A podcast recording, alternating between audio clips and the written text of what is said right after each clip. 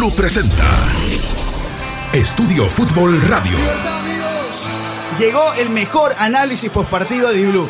La mejor información web ahora en tu dial con todo el equipo de Estudio Fútbol. Declaraciones de los protagonistas, debate y polémica junto a Pancho Limongi, la voz de los no escuchados. Daniel Reynoso, de las redes a la radio, de la radio hasta tu casa y después a donde quieras, bebé. Eduardo Erazo, para analizar lo más importante de lo menos importante. Diego Ordinola. Diego Ordinola. Ese soy yo. Estefano Dueñas, esta es la radio de FU. Carlos Limongi, porque no todo es fútbol. y José Alberto Molestina. Arrancamos Estudio Fútbol Radio. Bienvenidos.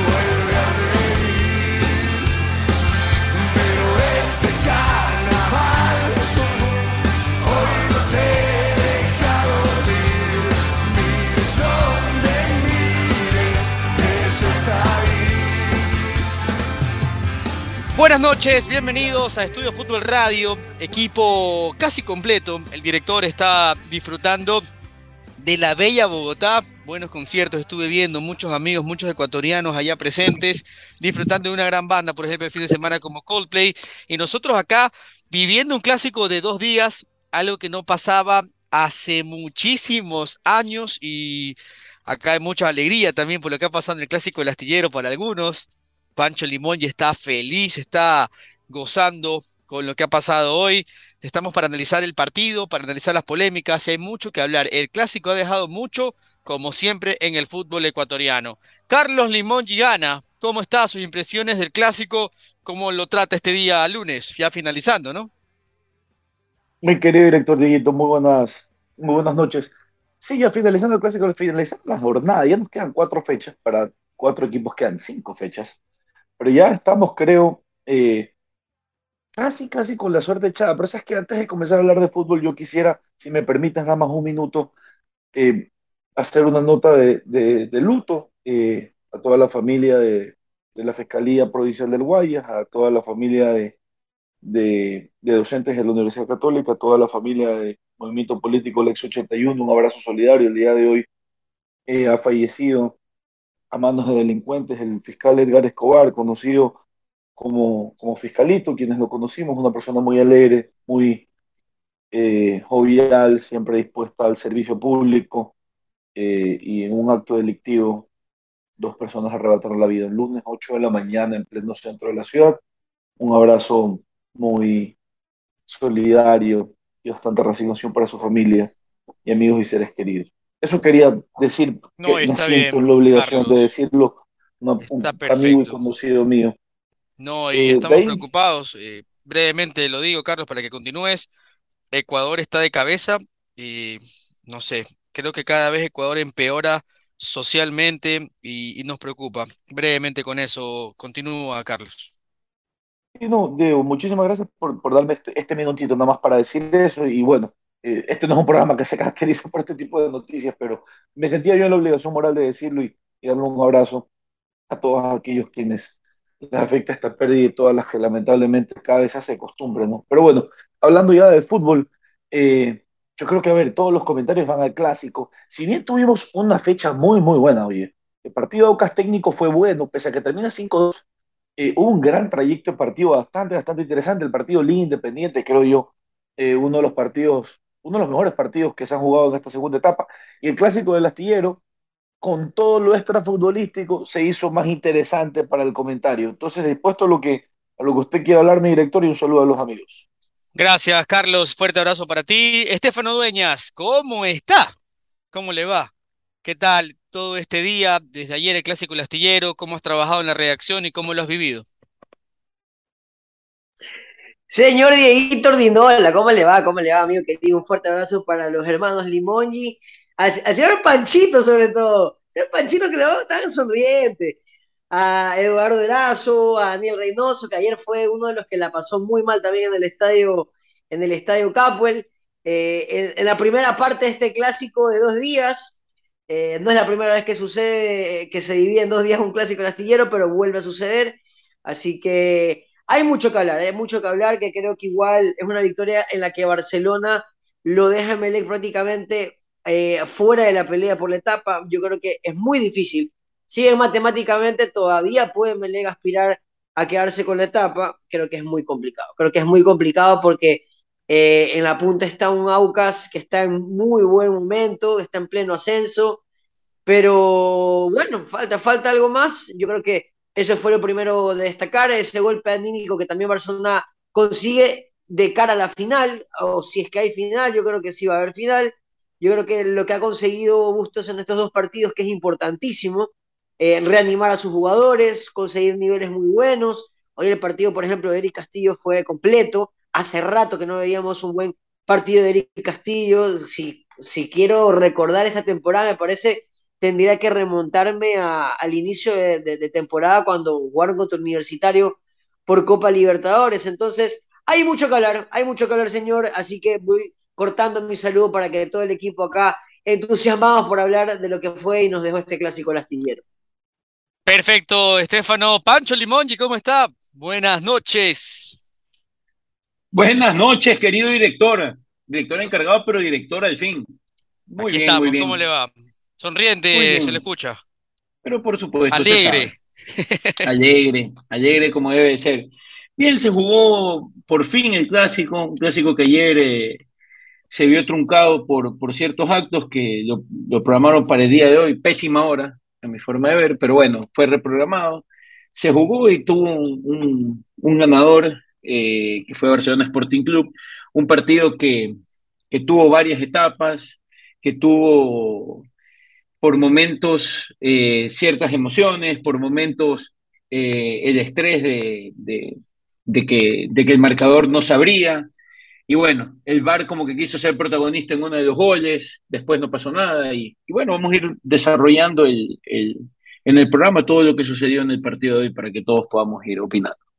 Así es, iremos cronológicamente porque hay muchos temas. Damián Díaz, Martínez, Eric Castillo que reapareció, Dixon Arroyo, lo que perjudicó la expulsión a Emelec, la de Dixon Arroyo, eh, bien expulsado a mi gusto, y muchos temas más. Por ejemplo, también lo que pasaba eh, en minutos de arranque de ese compromiso, y para mí la igualdad momentánea fue bastante buena.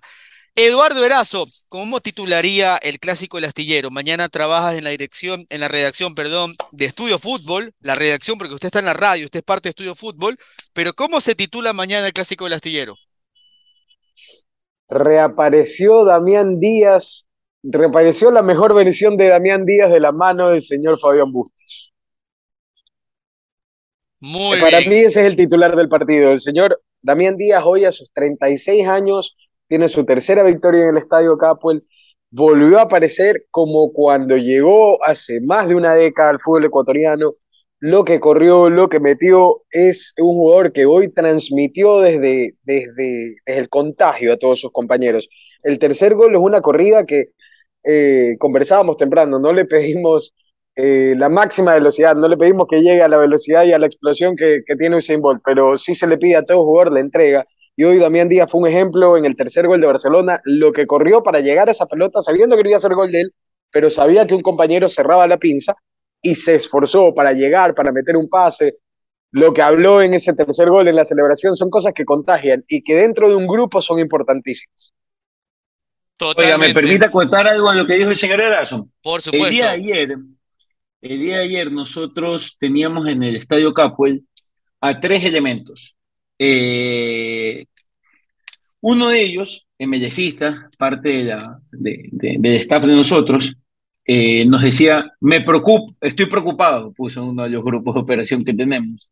Y uno de los chicos, que es emellecista también, le dijo, ¿por qué? ¿Qué pasó?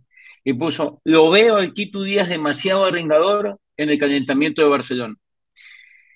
Y algunos de los barcelonistas que estamos en el grupo le pusimos, no, él siempre es así, bla, bla, bla. Me dice, no, ahorita lo que está haciendo y lo que está hablando es totalmente distinto.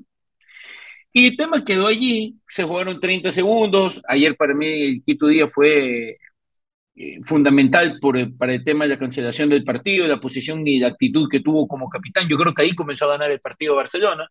Sin profundizar tanto en eso, bueno, el día de hoy lo refrendó en cancha lo que nos venía anunciando uno de los chicos que, traba, que trabaja en la redacción con nosotros, que nosotros, entre bromas y chistes dentro del grupo, se lo tomó al inicio como algo como que, ah, X, terminó siendo un factor eh, importante para la victoria de Barcelona. Totalmente, totalmente. Los mejores partidos que se le ha visto a Damián Díaz y en la semana previa habló en rueda de prensa, en el último mes ha hablado. Hemos visto un Díaz que valora sus últimos momentos y está muy frontal también con la prensa. Estefano, te corto un segundito para, saludarlo a Daniel Reynoso y nos metemos en el debate. A ver, dale, rapidito para, rapidito para saludarlo a Daniel y para que también quizás eh, siga hablando del tema Díaz. Mira que Díaz regresa un clásico al astillero jugar de esta manera que no tenía hace rato. Porque recuerdo del 2017, 2018, 2019 hasta el 2021 fueron clásicos en los que no trascendió como sí lo hizo en sus mejores años. Así que creo que el partido de ayer, bueno, el de hoy día, perdón, volvió a ser el Kitu que la gente siempre ha querido en los clásicos. El hombre clásico volvió. Totalmente, Estefano. Tan corto que al final él mismo se cerró mientras terminaba la palabra. Pero bien, Daniel Reynoso, a ver, metámonos al partido. ¿Cómo fue el plan de juego de Barcelona, Daniel, a tu juicio? ¿Cómo viste a Barcelona en su estrategia? Buenas noches, muchachos, ¿qué tal? Lindo acompañarlos como todas las noches. Ya, ya volverá el señor director en su momento, viene mañana, se reintegra. Yo lo extraño, ya, ya el tatuador va, va a sacar la máquina. A ver, yo pienso que son dos partidos totalmente distintos. Eh, la expulsión tiene muchísimo que ver. Eh, no se puede ser ciego ante algo tan obvio. Eh, Melec, el primer tiempo, fue una aplanadora para mí. Incluso Melec dio el aviso desde que se arrancó porque el partido se reanudó, se reanudó con un tiro libre donde fue la, supuesta mano de Paco Rodríguez y desde ahí, desde ahí Emelec avisó, desde ahí Barcelona se comenzó a salvar. Para mí Emelec tuvo, eh, Barcelona solamente tuvo una chance en el primer tiempo, que fue el gol. Entonces Emelec se venía con todo. Emelec tenía, incluso teniendo 10 jugadores en cancha, Emelec yo sentía que, que tenía más esas ganas. Ahora, yo, yo, yo he tenido la mala suerte de jugar un partido de fútbol en Guayaquil en el horario que se jugó hoy día y, eso es un infierno. Incluso antes del, del, segundo gol de Barcelona, eh, en la transmisión decían que los dos técnicos eh, de los equipos estaban bravos, estaban molestos, porque no se había dado el minuto de hidratación todavía. Justo lo estaban mencionando 30 segundos antes de que haga el segundo gol Barcelona. Aguantar con ese, con ese clima eh, era, casi imposible para Melec, uno menos, incluso cuando Cabeza estaba, tuvo que retroceder tanto, porque hubo un momento en el que se marcó el partido en el que Emelec para mí eh, no pudo seguir con las revoluciones que tenía en el primer tiempo, que fue lo marcado cuando literalmente el delantero de Melec estaba eh, eh, pasado la mitad de cancha, completamente metido atrás, y se lo veía muy molesto, y como delantero es feo cuando te, toca hacer ese tipo de sacrificios, y se lo veía molesto, se lo veía incómodo, y es ahí cuando Barcelona comienza a dominar, que Díaz toma la batuta, luego del segundo gol se abren los espacios, Ismael Rescalvo para mí lee, lee mal el partido, por lo menos el artífice de él también con las características, eh, el cambio, los cambios que hizo, los que él metió, eh, no supieron responder. Para mí hay una mala lectura del partido. Eh, para mí Rescalvo es ser autocrítico hoy día en la tarde mientras estaba comiéndome un sango de camarón y estaba escuchando de una a, a, nuestro querido Estefano en Marca 90 y pusieron la, rueda de prensa. Me pareció increíble la ser autocrítica que tiene Rescalvo yo espero que sea la, por lo menos la cero autocrítica que tiene, que sea para, la, por lo menos hacia la prensa, que él sea así con la prensa y que él sí sepa que, que, que cometió un error, que su equipo es corto de plantilla, que, que, él varias veces se equivoca. Yo espero que él lo sepa, que, que no lo, que no lo, que no lo muestre hacia la prensa, pero que él sí lo tenga presente, porque si no, así es muy difícil corregir.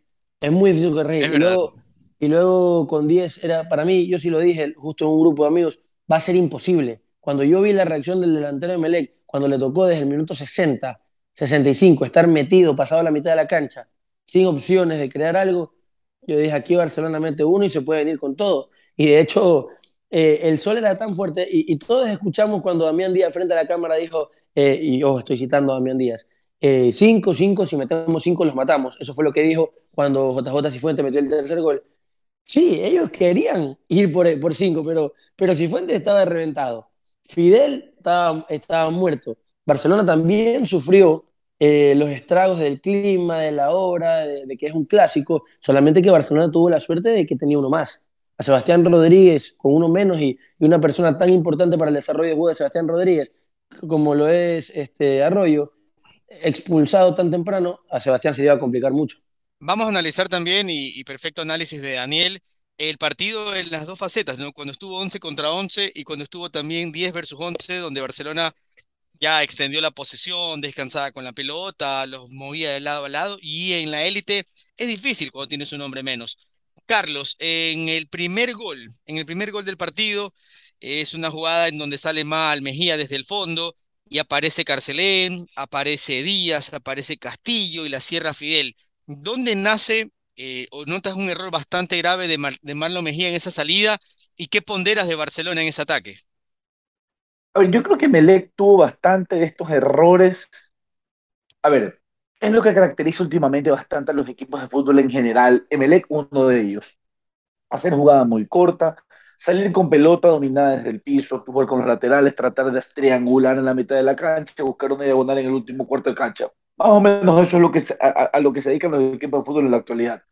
Emelec tuvo varias veces en las que quiso verticalizar demasiado en la primera línea, o sea, entre, entre los defensas y los volantes.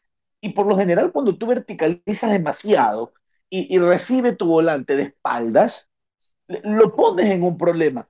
Y de hecho, en el tercer gol pasa eso quiere verticalizar innecesariamente a mi gusto Pedro Ortiz y termina desacomodando completamente a Pitón, eh, eh, que, que, no estaba tampoco en sintonía de la jugada. Eso por un lado.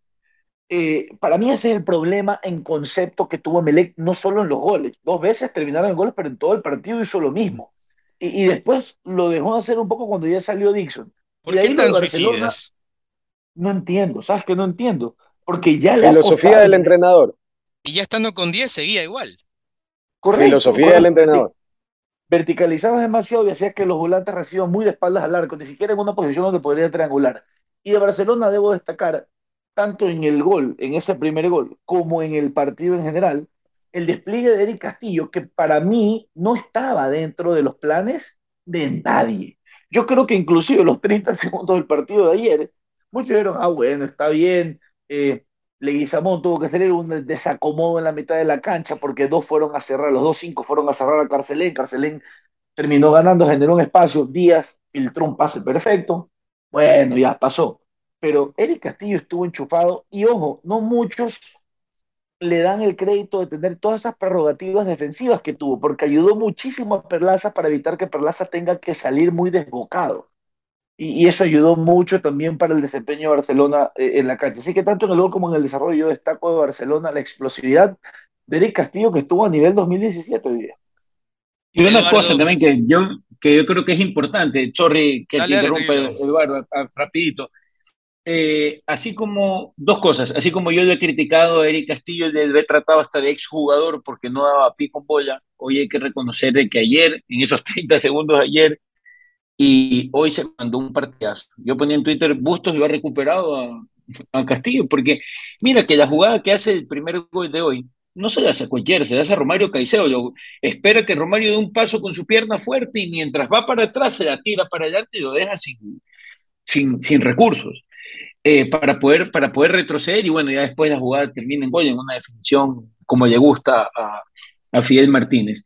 Y otro, y otro que también tiene un, un porcentaje de, porque estábamos hablando que Rescalvo falló, que Rescalvo esto, que el cambio de Pitón, todo el tema. Yo creo que Bustos hizo un excelente planteo del partido, dándose cuenta que él tiene dos grandes receptores, que son Fidel Martínez y Quito Díaz. Y que él podía hacer un buen, una buena cerrada en el medio campo y fortalecer su defensa. Ojo, que Barcelona defendió pésimo en el primer tiempo, inclusive el primer gol. Le llegó bastante, El gol fue horroroso, o sea, la salida de los dos centrales fue horrorosa, ¿ya? Pero ¿qué hizo Bustos? Al contrario de lo que piensa todo el mundo, que te dice, ¿sabes que no? Él es defensivo. Más bien, hoy día hizo casi todo lo contrario. Aguantó esa presión de Melec, soltándolo a Carcelén. Entonces, claro, cualquier pelota que rechazaban los defensas, Carcelén la cogía ya en tres cuartos, entregaba a Díaz o a Fidel Martínez y se armaban las jugadas de peligro. Entonces, eso fue un buen planteamiento que, que, hizo Bustos. Y también, bueno, destacar para mí un punto de inflexión importante en el partido, la tapada salvaje de Burray, que le impide el gol a, a, cabeza. Y que, Fue sensacional. Sí, eso también es una levantada de ánimo. Y, sabes es un gol para mí. Sobre eso, Pancho, le pregunto a, a Eduardo, esos minutos en donde Melec le pegaron con el gol, esa reacción, a mi gusto, fue positiva de Melec. Claro, no puede sostener jugar de esa manera 90 minutos y hasta cuando consigue el empate, yo te podría decir que el plan de juego de Melec era bueno. ¿Tú cómo lo veías en ese rato? En donde Barcelona era dubitativo en defensa, en donde Burray aparece en una genial y había salido una mala a descolgar arriba, y Melec le llegó tocando. La que tuvo Pancho Ceballos y termina con la salvada de cabeza fue una jugada en donde Barcelona quedó expuesto. Eh, Eduardo te escuchamos. Dieguito, sí, mira, hoy día escuchando también, como Daniel estaba escuchando de una, Fu y, todo el resto de compañeros que estaban ahí, y hablaban de siete llegadas de Melec versus una sola llegada de Barcelona en el primer tiempo. Y, es, y fue cierto, Melec incluso con uno menos siguió dominando el partido, siguió imponiendo, pero eh, justamente no imponiendo condiciones. Porque si bien llegaba, llegaba muchas veces por errores de Barcelona, pero las condiciones del partido mientras lo iba ganando Barcelona y luego incluso en el empate, era un partido que Barcelona quería jugar, porque Barcelona quería jugar un partido largo, sabiendo que con el sol, la temperatura, Melé con uno menos y Melé con la urgencia de tener que ganarlo, iba a ser muy favorable a la posteridad del partido, hacia el final, y fue justo lo que pasó. Emelec al minuto 60 empieza a caer. Ahora, hasta el minuto 60, Emelec tuvo sus chances. La tapada de Burray es una salvajada, porque, ojo, no es solo la segunda tapada, no es la que le salva a, a cabezas. El primer, el primer tiro también es una tapada brutal, porque está, está tapado cuando José Francisco Ceballos remata. Él está bloqueado, me parece que es por Sosa. La bola sale en medio de las piernas y es una bola que usualmente el arquero no la ve salir. Y ya cuando la ve, la ve pasando las piernas de su compañero que había ido a cerrar y ya es muy tarde para llegar. Y llega abajo, llega cruzada y los invito a todas las personas que nos están escuchando a ver la repetición. Llega con la extensión de la palma de la mano, entonces por eso es que el rebote queda ahí porque no llega con fuerza para poder sacar al otro lado, simplemente llega a poner la mano para que la bola no entre y el rebote va a quedarte ahí muerto. Y una vez que queda el rebote muerto, algunos amigos de Melexistas decían, pero lo que se come cabeza. Y yo digo, ¿sabes qué? No era tan, tan fácil, parece mentira, porque claro, dices cabezas entrando de frente que define hacia su izquierda que todo ese palo estaba botado. Pero ahí llega de carretilla Velasco, entonces él viendo que le van a cerrar ese palo, dice, tengo que definir recto para que Velasco no me la, no me la bloquee y dice, Burray está tirado hacia mi derecha, el arco recto lo tengo solo, y llega y le pega recto. Y Burray del piso saca una tapada brutal, fenomenal, que sostiene, sostiene a, Barcelona en juego. Muchas veces hemos hablado de Independiente manteniéndose en partido por las tapadas de Moisés Ramírez. Bueno, hoy Barcelona se mantuvo en partido por esa fenomenal atajada de Burray. y luego ya Melec le empezó a costar. Dieguito, yo sí voy a discrepar. Yo creo que el gol, el gol eh, o sea, no quiero quitarle mérito a, a, Burray, que, la peleó hasta, hasta donde pudo, pero yo sí creo que un buen zapatazo era inatajable. Yo creo que un buen zapatazo un poco más alto, de cabeza o de De cabeza, de cabeza. Yo creo que era inatajable. O sea, estás muy cerca, o sea, y, yo creo que ahí tú te das cuenta la diferencia de categoría entre uno y otro, porque por ejemplo, Fidel la Martínez es la misma, ¿no? Claro, es una jugada muy similar. Fidel Martínez no opta por reventarla, sino que se la pica con mucha categoría a, Pedro Ortiz. Y luego Cabezas, al contrario de reventarla arriba, o con mucha fuerza, o tener un poco más de, calidad o, clase para definir, la revienta casi casi al cuerpo pues, de Burray. Entonces, eh, yo sí creo que en esa el delantero tiene gran, gran porcentaje de responsabilidad de fallo dándole también algo de, de mérito a Burray, que aparte de esa ahí tuvo muchas más, Burray, muchas más. Eh, Ahí discrepo un poco, Estefano. Vamos al debate, muchachos, dele. A ver, O sea, no, discrepo- señor discrepo porque a ver, di- discrepe, Lo que pasa es que lo que pasa es que la jugada del gol de Fidel Martínez es una jugada donde la pelota pasa y el jugador va al encuentro de la pelota tranquilo con un arquero que sale a presionar, a, ju- a jugársela porque no le queda otra y, y bueno, termina con esa definición que sí, tiene calidad. La otra es una jugada rápida, sacas un zapatazo, el arquero se lanza, la pelota queda en rebote, tienes la barrida de Velasco, tienes al defensa al lado tuyo que te va presionando y tú entras de frente. La decisión es mucho más rápida. Lo que dice Eduardo es verdad. Tú piensas, ¿sabes que Tengo un jugador que se va a barrer, no tengo otra opción, tengo que tirarla recto. Y él saca el zapatazo y Burray no es que se lanza, Burray va adelante, la bola, la chica el trayecto de la pelota y hace O sea, que la pelota Burray ni imagina, siquiera imagina lo que puede haber pasado, ¿no? Claro, y Claro. Borré se tira la pelota, entonces le corta el trayecto. Entonces, digamos que él la quería picar. Yo considero que a lo mejor si la pica, el mismo, el mismo impulso que tomó Burray se le iba a tapar igual. Si a lo mejor él quería esquinar, iba a pegar en Velasco. O sea, él hizo lo que tenía que hacer. Probablemente a lo mejor si la tira recto al palo, al, al, al, vértice, tú dices, bueno, a lo mejor la mete, pero ya es una decisión muy, muy, muy, muy, muy rápida y muy complicada. Las dos jugadas son distintas. Siguiendo con la cronología del tiempo y las cosas que pasaban, Daniel, para ti, la expulsión de Dixon Arroyo y responsabilidad del jugador, descríbele a la gente que quizás no la pudo ver y tu opinión al respecto. A ver, yo creo que lo de Dixon Arroyo es, es una irresponsabilidad del jugador.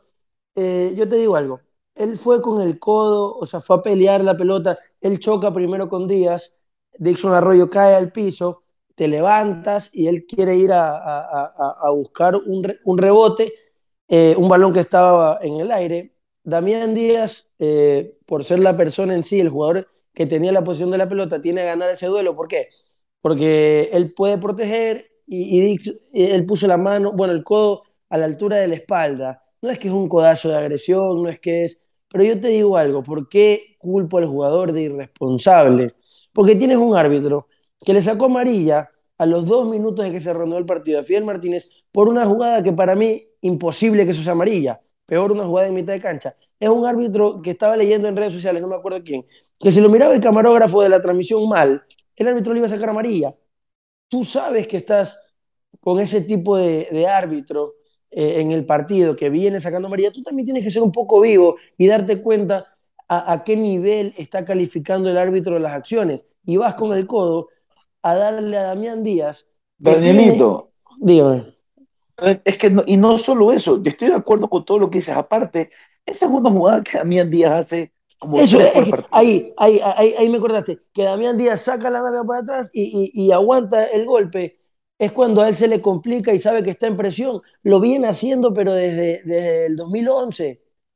Lo, lo ha hecho, lo hace siempre. Cada que Damián Díaz se le complica y no ve, lo que hace él es aguanta con el cuerpo, tú lo golpeas y él se tira encima de la pelota. Y vas a ir de esa manera sabiendo, pero, pero creo que todos los que hemos visto un clásico, bueno, un partido de Damián Díaz, sabíamos que iba a hacer eso, Damián. Y tú vas, das papaya con un árbitro que está pitando en esas condiciones, eres irresponsable. Eres irresponsable De porque acuerdo. cambias totalmente lo planeado y tú eres muy fundamental, porque Arroyo es muy fundamental para el desarrollo de juego de Sebastián Rodríguez. Para mí el mayor, la persona que más perdió hoy día con esa expulsión fue el pobre Sebastián, que en la mitad de la cancha, con uno menos, y, Sebastián no es que es el mejor recuperador de pelotas del fútbol ecuatoriano, para mí cuando él tiene esa frescura y puede pensar, es cuando más sale favorecido Melec. Lo pones a, a- Díaz con espacios, eh, van a reventar esa mitad de la cancha. Y él fue, Sebastián Rodríguez, fue el mayor perjudicado dentro eh, de los jugadores de Melec que sufrió la expulsión de Arroyo. Me parece una irresponsabilidad. Luego la roja de Mejía no hay. no eso No, sería no. una falta de, sería una falta de aún no llegamos ahí. Claro, Aún pero no llegamos ahí, pero usted ha dicho algo muy importante. Eduardo Erazo, ¿qué pasaba con Emelec? ¿Debía cambiar Emelec su plan de juego? ¿Debía dejar ese vértigo que trató de imponer 36 minutos y que le hizo empatar el juego? Yo lo notaba Emelec jugando bien, levantando la frente y el partido estaba para cualquiera hasta el 36. Emelec o Rescalvo exageró jugando de esa manera contra un Barcelona que tenía veloces, o sea, tenía jugadores muy veloces y también que te podía marcar diferencia. ¿Cómo veías tú o qué le hubieras aconsejado a Rescalvo? Dieguito, lo que pasa es que Rescalvo hay algo que para mí no leyó y bien hacía Carlitos al comienzo del programa hablar del trabajo de JJ Cifuente, aparte de los, de los aleros Fidel y, y Eric Castillo. Cuando Barcelona tenía que presionar, claro, presionaban con JJ Cifuente yendo un poco más de punta y Damián Díaz un poquito más atrás. Sin embargo, cuando Emelec lograba pasar esa línea, quien hacía el retroceso no era, de, no era Damián Díaz. Damián Díaz se quedaba en punta, cerca de Mejía o de Leguizamón, el central que no haya salido, y JJ Cifuente bajaba. Había momentos en los que tú veías que Barcelona tenía a Fidel por derecha, JJ Cifuente en medio, Eric Castillo por izquierda y Damián Díaz de nueve, allá adelante, sin moverse mucho. Entonces, al tener ese movimiento de estos tres jugadores de Barcelona y Emelec justamente en esa zona, tener un jugador menos, iba a sentir el desgaste. Entonces, yo creo que sí, en ese momento debió haber dicho, ¿sabes qué? Eh, no puedo seguir con este vértigo porque no lo voy a aguantar 90 minutos. Entonces llegó un momento en el que debió haber empezado a regular y también quema muy pronto los cambios. ¿Por qué? Porque me saca a, Romario, que en un partido así, tan físico, con la temperatura que estaba y estando uno menos, voy a tener que correr. Yo no lo saco y lo deja solo a Carabalí por esa banda, porque el demonio nunca lo ayudó en esa banda. Es más, tú ves en el gol, en el segundo gol, quien trata de llegar a ayudar a, a, Roma, a Carabalí en el 2-1 que le proponían Perlaza y, y Culebra Castillo, es Sebastián y justamente Sebastián, que era el único cinco que quedaba porque había salido Dixon, entonces eh, expulsado Dixon. Entonces no había ya nadie en, la, en el pivot de Melec. Y por izquierda Pitón entró y entró muy mal. Entonces Rescalvo quema esos dos cambios y los quema muy pronto en el partido desde el lado físico y luego desde el lado táctico ya no es culpa de él, pero los jugadores no entraron bien.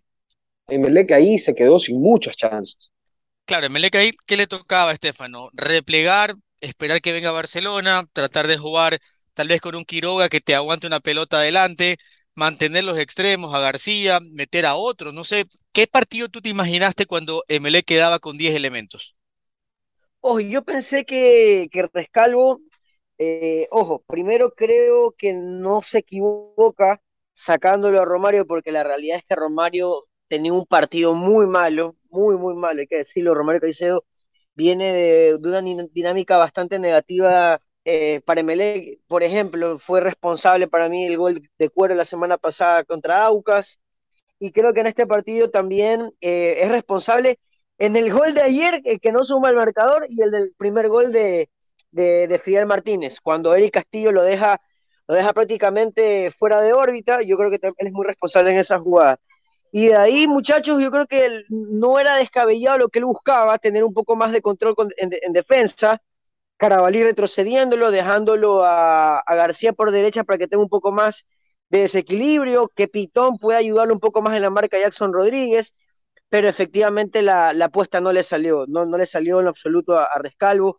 Yo no lo quiero culpar tanto, ojo, yo creo que se, equivocó porque son apuestas que te tocan hacer eh, luego de tantas atenuantes, no creo que nadie esperaba la expulsión de Dixon, y la realidad es que Melec eh, por ejemplo, contó con un Ceballos que, salvo el gol, nada, hay que decirlo. De hecho, para mí Ceballos nuevamente es de los jugadores más, más discretos que tuvo Melega en el campo, más allá de, la gran ejecución que tuvo en el gol. Entonces, eh, con todo ese contexto, Rescalvo y viendo la banca que tiene Melec, que ya sabemos qué es lo que Melec tiene y, qué, y, con lo que puede contar, no tenía mucho, no tenía mucho que buscar. Eh, creo que sí tomó varios riesgos con tantas apuestas, con tantos movimientos, desde el planteamiento inicial creo que no fue, no fue correcto. A mí me, parece que hubiera sido mejor con Garcés y Dixon para que entre ambos se puedan sostener y le den mayores libertades a, Sebastián Rodríguez, como, como fue contra Aucas, como había sido un par de partidos atrás. Pero bueno, eh, las apuestas de Rescalvo no surgieron. Creo que en esta acá no, no lo leyó bien, porque hay que decirlo, si el Rescalvo analizamos los últimos clásicos, siempre resolvió bien eh, los cambios, la manera de los planteamientos iniciales, pero bueno, acá creo que ni los futbolistas le respondieron ni su plan inicial dio efecto para que Melec se pueda quedar con el triunfo. Mientras describimos lo mal o lo que pudo haber cambiado Rescalvo, hablemos de lo bueno que hacía Barcelona en este arranque del segundo tiempo, Pancho Limongi. ¿Qué crees o dónde radicó, más allá del hombre de más, las fortalezas para que Barcelona se lleve 3 a 1 el clásico? Sobre todo en esos, en esos minutos antes de que llegue el segundo gol? Yo creo que en dos, yo creo que en dos cosas claves. Primero, Barcelona entendió que no debía correr atrás del balón, sino que tenía que ser correr el balón y, y, dormirlo. Eso le costó los primeros cinco minutos, siete minutos del segundo tiempo. De ahí Barcelona controló todo. Y de ahí también yo considero que una, o sea, una gran falla de, de Rescalvo de sacarlo a Romario Caicedo, porque ese jugador te aporta, te aporta intensidad. No puedes sacar con un equipo de, con un equipo con 10 jugadores a un jugador que te aporte intensidad. Olvídate de, del nombre, olvídate de la posición. No puedes sacar un jugador que te dé esa intensidad para meter otro que no te da para nada intensidad.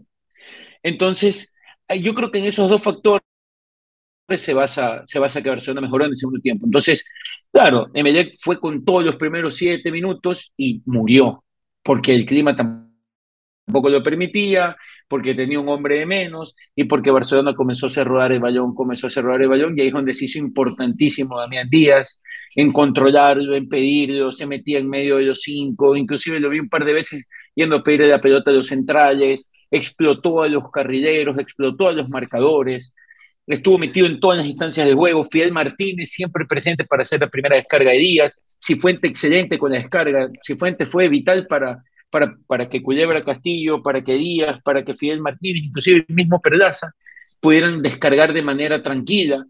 Algo que también hay que darle a la derecha a Bustos. Bustos llegó y dijo, aquí no hay mucho que inventar. El marcador izquierdo que tiene Barcelona está, no, no funciona, no sirve. Hay Quiñones. Y lo tiró para atrás a Perlaza y se acabó y comenzó a darle la confianza en ese puesto a alguien que, que, que ¿cómo se llama? Que, que no muchos, incluyéndome yo, le teníamos fe, que es este, la Culebra Castillo. Y creo que al, menos, al menos en este partido lo explotó de manera correcta. Entonces, yo creo que ahí radican los cambios de segundo tiempo. Muy bien, muy bien. Descrito por Pacho. Carlos, dele, dele, tranquilo. una pregunta, quería hacer una pregunta a Estefano Dueñas. ¿Ya hay reporte médico de Melec y ya se sabe cuál fue la lesión de José Francisco Ceballos? ¿De qué lesión? Porque la única forma, la única forma por la cual yo saco a José Francisco Ceballos del partido donde estaba haciendo un partido asasazo es que estaba lesionado. Sabes que para mí también fue buen partido, para mí también fue buen partido y está bien que lo diga Carlos porque Estefano dijo que no. Para mí Ceballos fue el gol y pare de contar. Para mí fue muy, muy poco. De hecho, Ceballos, muchísimo fue bastante, fue bastante, estuvo bastante impreciso en pases. No fue un buen partido de Ceballos. Yo creo que no fue un buen partido de él. Eh, de hecho, por eso yo decía que para mí hubiera sido mucho más sensato eh, que, que, que, inicie Garcés Arroyo y darle más libertades a Sebastián Rodríguez. Porque creo que ya también en, la marca, y si salió bueno era porque también estaba quemado, hicieron un, un desgaste tremendo en el primer tiempo pero yo no sé, yo si tengo que elegir partidos buenos de Ceballos, hoy no lo voy a elegir, más allá del gol, es un golazo, que lo hace porque le sobra calidad, pero no sé, yo no lo pongo como un buen partido de Ceballos. A mí me gustó el primer tiempo, Carlos. A mí me gustó bastante el primer tiempo de, ahí de Ceballos. porque, mira, yo lo, yo lo vi a Ceballos encontrándose bastantísimo con Carabalí, aprovechando la explosividad que tenía Carabalí sobre una banda que eh, Emelec no aprovechó tanto como hubiera pensado que iba a aprovechar, que era la banda de Romario. Eh, se encontró muchísimo, muchísimo. De hecho, a ver, si vamos al ejemplo. Carlitos le fue mal, Emelec por esa banda le fue mal. No sé si ustedes coinciden, pero Emelec, siempre que quiso atacar por ahí, Emelec era muy impreciso. Es más, era tan impreciso Emelec por ese lado que García se tuvo que cambiar a la derecha para empezar a proyectarse un poco más porque lo de Carabalí con Romario no, no, influía mucho en ataque. Era donde más Emelec atacaba, pero donde menos influía. Yo lo vi esa vez que lo encontró a Carabalí algunas veces. Ahora, si vamos al Génesis, y ahí sí, tratando de encontrar unas coincidencias con Estefano, yo hubiera pensado que íbamos a ver con la ausencia de Zapata lo que habíamos visto contra Aucas. Emelec no le fue para nada mal con Aucas, liberándolo un poco más a Rodríguez, dejándolo eh, un poquito con menos obligaciones defensivas y soltarlo un poco más para que pueda armar. Para yo ahí discrepo. Yo hubiera pensado. Yo, el otro día y lo conversábamos, si es que Melé jugaba con Tribote y a mí me parecía excesivo jugar con Garcés, con Dixon y con Rodríguez suelto. Yo, perfecto, si querías Garcés y Arroyo te la doy, o sea, en general lo digo, y, y Ceballos siente más el peso ofensivo. En la jugada que cabeza, y lo hablamos hace pocos minutos, termina errando, es una gran jugada de Melec, sobre todo por el callejón central, en donde Ceballos tocó, apareció, remató, le quedó corta y bueno, Burray terminaba salvando, pero Rodríguez de media punta o de enlace, de verdad que no, no lo veo y ese y ese pisar el área tampoco lo ha desarrollado. El otro día lo comparaba con Farabelli. Mucha gente, sobre todo los azules, creen que Farabelli no es mejor que Rodríguez. Pues yo creo que Farabelli es mejor que Rodríguez porque sabe las dos facetas, atacar y defender. Y sobre todo, crear arriba. Eduardo. Diguito, ¿sabes qué? Algo que conversamos el viernes en el programa es que mucho iba, a mucho iba a pasar Dixon con Díaz y del otro lado Piñatares con Ceballos. es verdad. Y que iba para mí, al menos recuerdo que fue lo que yo dije, a depender mucho el clásico de dónde y quién ganaba el duelo de los dos sueltos, que iban a ser Sebastián del lado de Melec y Carcelén del lado de Barcelona. Una estadística que no es poca. Melec tuvo siete tiros del primer tiempo, ¿verdad? De los siete, cinco, casi todos, se generan en pérdidas de Carcelén en salida de balón. Carcelén el primer tiempo estuvo en bloque bajo y estuvo muy impreciso en la salida y en la entrega incluso el último desborde por izquierda, que me parece que el demonio le mete un, pase filtrado largo a Jackson, que no, no tenía pase adentro, claro, y termina sacando un centro que Burray corta en el primer palo, es otra pérdida de Carcelén, que se la quería poner al Quito y se la puso muy lejos, que Damián mismo le gesticula como que, ¿a quién fue esa pelota? Y la recupera Rodríguez solo. De las siete llegadas en Belén el primer tiempo, cinco fueron malas entregas de Carcelén. Para mí, el segundo tiempo de Barcelona es totalmente distinto porque Carcelén cambia el bloque, cambia la línea donde estaba jugando y ante un MLE que no tenía mucha contención, no falló pases. El segundo tiempo de Carcelén no tiene una mala entrega. Para mí el cambio de la dinámica del partido del primer tiempo al segundo tiempo fue Michael Carcelén. Para felicidad de Panchito, yo saben mucho que yo no soy su más grande admirador, para mí es un jugador con muchísimas fallas, y hoy en el primer tiempo lo demostró, tuvo cinco malas entregas que terminaron en cinco tiros al arco de Melec, eh, en el segundo tiempo no tuvo ninguna mala entrega. Entonces, para mí el cambio de la dinámica del partido, fuera del cansancio propio de Melec, pasa mucho por Michael Carcelén y su posicionamiento en la cancha. El dominio territorial también en el segundo gol de Barcelona. Termina Castillo haciendo una gran jugada. Ahí aparecía Perlaza, Díaz también dándole amplitud, ganando las rayas para que los compañeros lo hagan. Y el pase de la muerte atrás para Velasco. En ese momento del clásico lo, estaba ganando Barcelona y y me dirá si me equivoco, Daniel, parecía y la gente creía que se venía el tercero y que podía llegar la cuarta y por qué no la quinta. ¿Cómo la veías en ese rato? A ver, eh, perdón, fue lo que yo mencioné un poco en mi introducción. Eh, ahí se veía negra la cosa para Melec. Yo creo que cuando fue el segundo, a ver, yo no creo que el pase de Eric Castillo eh, haya sido directamente para Velasco. Creo que pasa un par de piernas primero y luego Velasco se le encuentra y le revienta el arco Ortiz. A ver, ah, quería hacer una mención que, que, no lo había eh, dicho antes, y ahí vuelvo a la pregunta. Perdón, pero justo, justo toqué el tema. en la rueda de prensa, el propio profesor Bustos dijo que vuelve el Eric Castillo encarador, vuelve el Eric Castillo eh, de la mejor versión, pero no, no es que de la noche a la mañana Eric Castillo eh, vino Bustos, le dijo unas palabras en el camerino y, ya, Eric Castillo volvió a ser ese jugador. De hecho, Bustos se quita el crédito de eso. Él dice, eso está en la cabeza del jugador, ese clic es en la mentalidad positiva de él, de ir a encarar cada día de entrenamiento de la manera positiva. Eh, yo fui de los más críticos eh, con, con Castillo al principio de la temporada. Dije varias veces que quitándole el recurso de su explosividad, eh, que no la tenía al principio de la temporada eh, y las malas decisiones que tomaba, eh, se notaba mucho la carencia de, ciertas cosas que tenía el futbolista, de los más críticos, porque, porque era la realidad, era la verdad. No, no, no quito mis palabras del principio de la temporada sobre Castillo, no las quito. O sea, tiene que sostenerlas, Daniel, porque tu comentario lo hicimos todos y, y, realmente él y Penilla eran una de las decepciones de la temporada. Sí, sí, sí. Tuvieron, ¿Cuánto tiempo hemos esperado para que Eric Castillo tenga el nivel que se esperaba de él? Yo siete meses revisaba que vuelve a ser titular. Sí, es un Desde tiempo. la Libertadores, ¿no? Es un tiempo, sí, es un tiempo muy, muy grande. Pasó bastante tiempo. Deben haber muchas cosas de por medio, tal vez que nosotros no sabemos del jugador o, o, o, o algo extrafutbolista. No, no se sabe. No quiero tampoco, buen tema. Buena pregunta. No, no, sobre él, pero. Mira, déjame, déjame darte. Déjame dale, le iba a hacer una pregunta. Dale, Carlos, dale, fu sobre, es exactamente sobre ese tema. Y como dice nuestro amigo, nuestro amigo eh, José Carlos Crespo, esto es información, no opinión. Eh, Eric Castillo habló al final del partido y lanzó una con Star Plus y lanzó una frase que para mí es decidora. Cuando ¿Qué más allá del fútbol, A ver. cuando más allá del fútbol la gente te tiene cariño, eso es muy importante. Todos conocemos lo paternalista que es Bustos, ¿no? Puede ser que Y por allá iba el tema. Ajá, Eh, eh, ajá, usted sabe, usted dijo, es sobre el mismo tema y, so- y es sobre eso. A ver, Estefano, habla bien, habla mal de la plantilla, este cambio positivo que se ha visto en Barcelona, ocho goles en dos partidos, ganar un clásico, se los ve anímicamente distintos, jugadores que fueron criticados en un alto nivel, habla bien de los jugadores, el tema con el ex entrenador era caótico, Bustos tiene la varita mágica, ¿qué opina usted? Estefano, bueno, esa gran pregunta se la traslado en este momento a Pancho Limongi. Lo escuchamos, Pancho.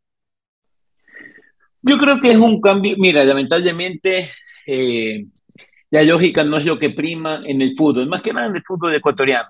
Y quiero seccionarlo aquí. Eh, por ejemplo, el día en la tarde hablábamos de que yo les ponía en el grupo de que, bueno, salía este video en que Bustos le da dos días libres a los jugadores, cuando para mí debería de ser todo lo contrario, debería decir, no podemos aflojar, tenemos que aprovechar este momento. No viene pésimo hasta hace dos partidos. Entonces, es un tema donde se, donde se le ha complicado mucho el camerino. Pero hablaba con un amigo que me dice, Oiga, "Sí, pero hermano, cuando dijo eso- Pancho, fue como si fuera feriado nacional, ¿no? Mañana tienen dos días libres.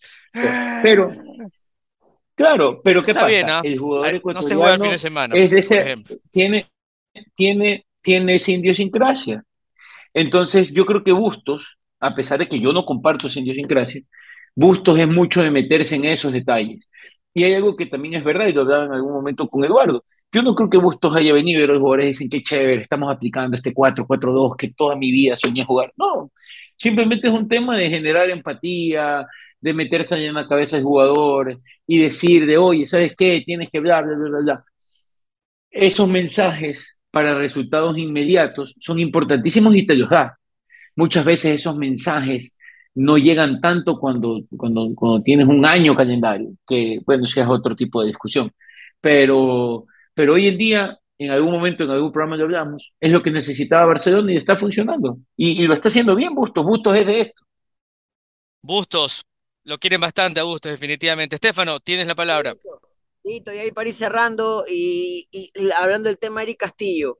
A ver, es verdad, hizo un muy buen partido Eric Castillo. Desde ayer hizo un muy buen partido, buenos movimientos, mucha confianza, pero tiene que seguirlo refrendando en los partidos que vienen para que llegue eh, en un gran nivel eh, a las finales. Eh, yo, yo sigo convencido de que va a haber finales, más allá de que esta victoria para Barcelona es un envío en total.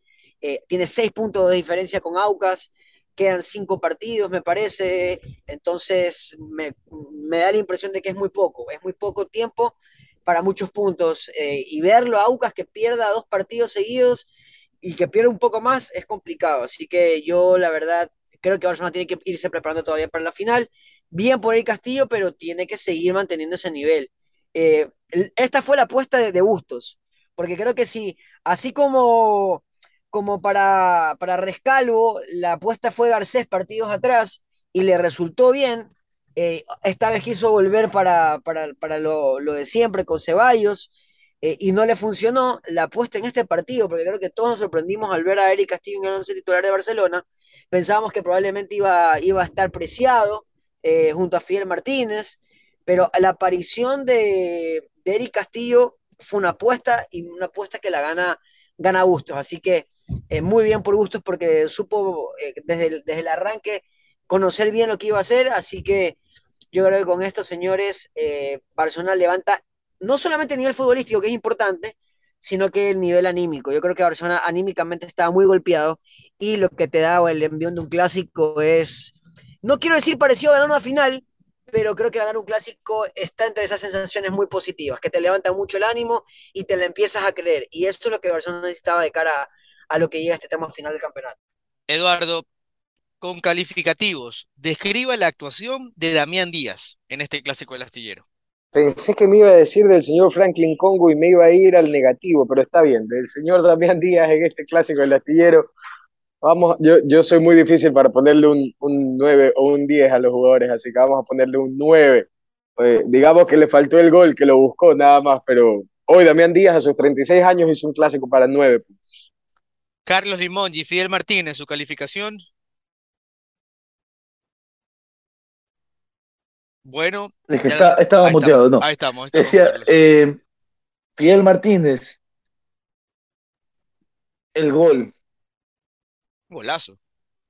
El gol, sí, no, una definición muy buena. De hecho, Daniel decía algo que es real. Eh, creo que a Fidel le hace, se le hace más fácil eh, eh, picarla que definir normal. Yo, creo que el gol... yo, pensé que ibas a, a, hacer referencia a lo que dije del restaurante Gourmet. Te iba a decir, eso no digas. no, no, aquí hay códigos, Danielito. Eh, lo vi, lo vi esa, es que, a ver, aparecen dos partes importantísimas del partido, para definir el primer gol y para poner el pase, la asistencia de hockey, que es el pase de la asistencia eh, del tercer gol y recupera bien la pelota.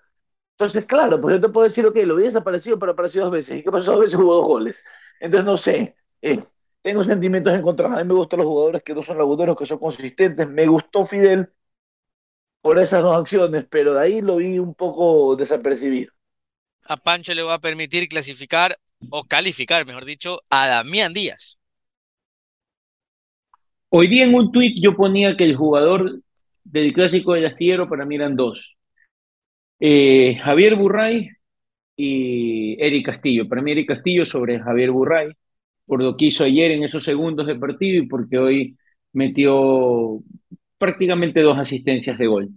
Pero el jugador del clásico es Damián Díaz. Damián Díaz hizo lo que le dio la gana desde ayer. Por eso suspendió el partido, hizo respetar a Barcelona dentro de la cancha, hizo respetar a Barcelona fuera de la cancha, entró al partido, hizo expulsar a Dixon Arroyo, metió la, eh, inició la jugada para el segundo gol, metió un pique fenomenal en diagonal para, para meter asistencia del último gol, controló los tiempos del partido después para, para, para matarlo y controlarlo con la posesión del balón. Así que para mí es un partido de, de nueve puntos. No le pongo diez porque sé que aún puede dar más, pero, pero para mí en todo lo alto. Muy bien. Daniel Reynoso, el último que vamos a calificar, Fabián Bustos. Eh, el profesor Bustos, eh, yo creo que yo estoy de acuerdo y siempre, siempre, de hecho me agarré esa frase del gran Pancho Limongi, yo lo dije el día viernes en el programa también, no me acuerdo si él estaba, que la gente confunde a Bustos diciendo que es defensivo y yo creo que también estoy muy de acuerdo con Pancho que él en cambio sabe adaptarse a lo del rival y juega, y juega eso. Muchas veces al hincha de Barcelona no le gusta porque el hincha de Barcelona opina que su equipo al ser considerado grande tiene que ir a reventar todos los partidos. Y hay veces que salir a reventar todos los partidos no te garantiza ganar porque tienes a un equipo enfrente que puede eh, explotar lo que tú dejas al salir a reventar en un partido. Entonces, yo creo que el partido del profe Bustos es de nueve, eh, porque recupera emocionalmente a algunos. Eh, el tipo sabe decir las palabras correctas. Yo creo que, que sabe meterse y estoy de acuerdo con que eh, convive con la idiosincrasia y, sabe adaptarse en esos pequeños detalles al futbolista. A veces algunos técnicos solapan ciertas actitudes que a mí no me gustan, pero creo que en el caso del profesor Bustos, en cambio, es que, sabe cómo llegarle en esos pequeños detallitos. Y Barcelona necesitaba eso, inmediatez, reacciones rápidas en los jugadores. No, yo no creía que Barcelona podía recuperar tan rápido esa alegría, por lo menos esa confianza en los jugadores. No lo creía tan rápido, pero parece que sí. Parece que el profesor Bustos eh, ha logrado eso. Y quiero calificar a alguien que mucha gente no le da mérito, que para mí fue de las figuras del partido porque aguantó de todo, jugó 90 minutos, hizo un gol y recibió, y para mí... Y se enfadó con la gente, ¿no? Estaba defendiendo a su equipo. Sí, no, es el que creo. Eh, a ver, eh, Cifuente, el delantero. Ah, no, no dale, dale. Yo iba a decir Velasco. No, no, no. También, también estuvo bien. Yo, también pensé que iba por, por Pedro Pablo. No, no, no, yo, yo quiero porque, porque Cifuente hoy día viró, aguantó, eh, la gente sabía que le, lanzaban, le lanzaban una piedra y él iba a aguantar esa pelota y desde ahí iba a comenzar Barcelona. Ganó casi siempre. Y, te digo algo, y para mí Cifuente todavía no está al nivel físico adecuado. De hecho, hay una pelota en, en los últimos minutos del partido que, que le filtra, no me acuerdo quién, y que él por, por ese agotamiento y para mí, dentro de lo físico, esa falta de preparación física, porque para mí, yo, yo voy a decir siendo crítico, ya me encantó el partido de, de Cifuentes, para mí el partido de Cifuentes hoy día es como delantero, hoy día el partido de Cifuentes para mí es un 9, un 9 Muy y bien. pico. Para mí es, fue, fue una cosa, hizo un gol, aguantó de todo, salió a pelear todas las jugadas. Para mí eso interfirió mucho en el juego. Para mí eso en un delantero es clave. Y para mí hoy día ganó ese duelo a todos los defensas, a todos. Y lo de Eric Castillo también fue un partidazo, pero sí, obviamente el jugador del partido. Damián Díaz, Burray como arquero de equipo grande tiene que ser seguro en lo básico y aparecer en los momentos puntuales y lo volvió a hacer. Lo dije eh, hace meses, lo dije hoy día en redes sociales y lo sigo manteniendo. El me- porque a mí me lo preguntan mucho quién es el mejor arquero del fútbol ecuatoriano, quién tendría que estar en el próximo proceso de la selección y puténme todo lo que quieran, pero yo lo dije, Vengan el arquero que yo, el arquero que yo quiero para el próximo ciclo de la selección, le faltan un par de meses para ser ecuatoriano. Eh, lo dije, Eduardo Erazo me, eh, en esa época me, me- me apoyó y lo Yo sigo manteniendo. Y, lo sigo manteniendo, aunque mucha gente, aunque me salgan los patriotas, Sí, aunque sí, me apoyamos, salgan- apoyamos. aunque me salgan lo- lo- los que dicen no, pero ahí, ahí sí hay muchísimos que van a salir. No, pero el futuro de Moisés Ramírez, no, pero ahí sí, Ja, ahí sí van a salir. Para mí, Javier Burray es una locura de arquero. Y si a él le quedan todavía cuatro años en su prime, tiene que estar, tiene que estar. Pero bueno, eso es Lo, otro lo tema. vamos, sí, vamos a hablarlo momento. más adelante. De todas maneras, estoy de acuerdo que es el mejor arquero que tapa en el fútbol ecuatoriano y afuera no tenemos, ¿no? Así Claro. que ahí marca todo, ¿no? Nuestros Sí, sí, sí. seleccionados están por acá.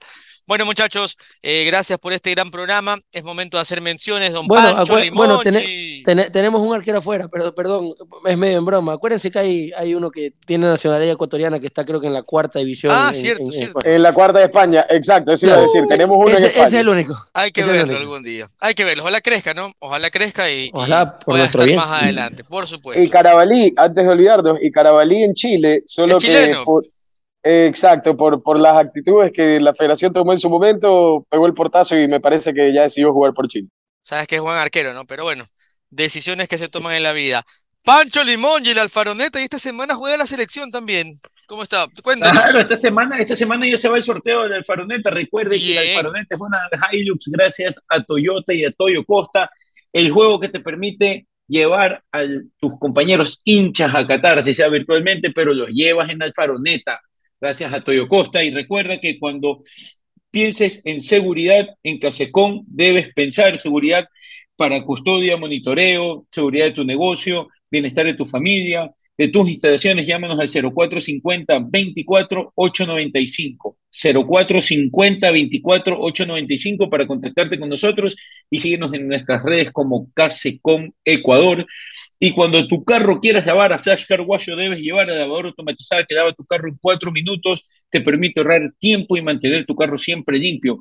Cuenta con seguro de lluvias y cenizas y planes mensuales, semestrales y anuales. Estamos ubicados en la gasolinera Shell de la avenida Juan Tanca Marengo, kilómetro 0.5, cerca del Mall del Sol y próximamente se inaugura la sucursal en las primeras semanas de octubre en la Juan Tanca Marengo, kilómetro 3.5, frente a la Coca-Cola. Excelentes consejos de Pancho Limongi. Hazte pelucón en betcris.com. Recargando desde la app Vivi, juega la selección esta semana.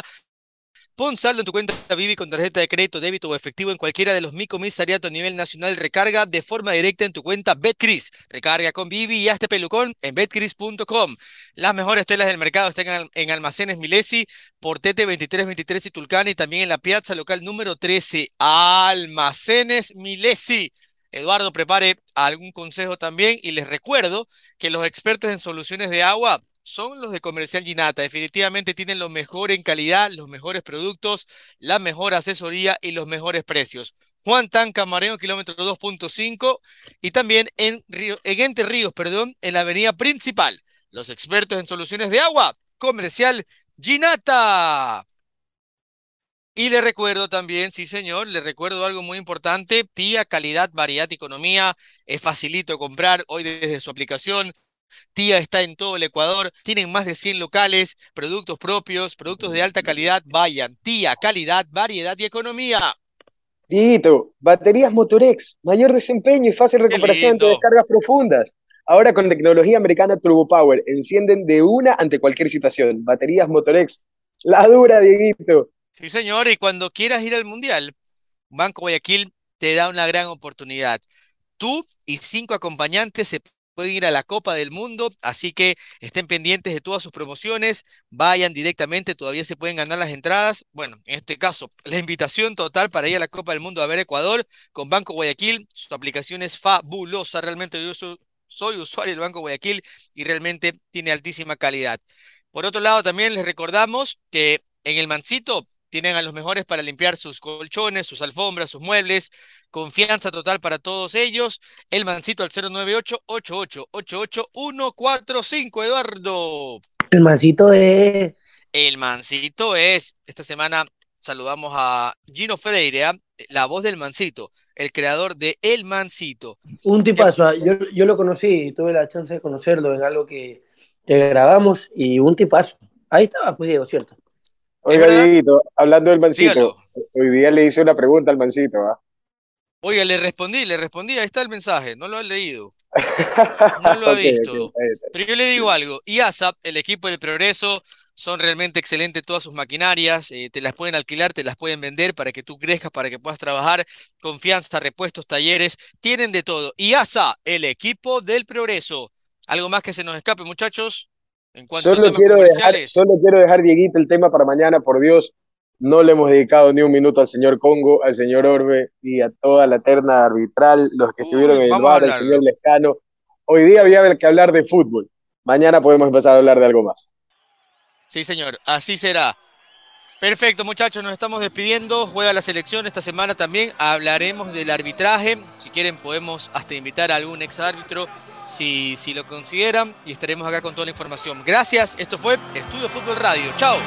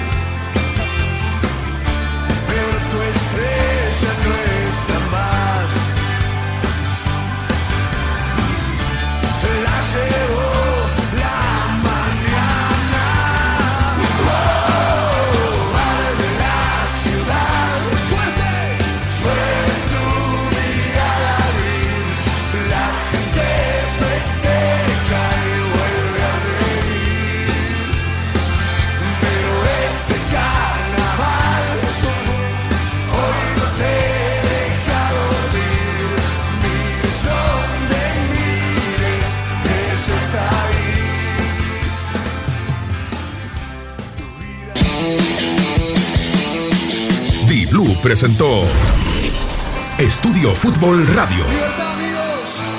La mejor información web ahora en tu dial con todo el equipo de Estudio Fútbol. Pancho Limongi, la voz de los no escuchados. Daniel Reynoso, de las redes a la radio, de la radio hasta tu casa y después a donde quieras, bebé. Eduardo Erazo, para analizar lo más importante de lo menos importante. Diego Ordinola, Diego Ordinola. Ese soy yo. Estefano Dueñas, esta es la radio de FU. Carlos Limongi, porque no todo es fútbol. Y José Alberto Molestina. Hasta la próxima.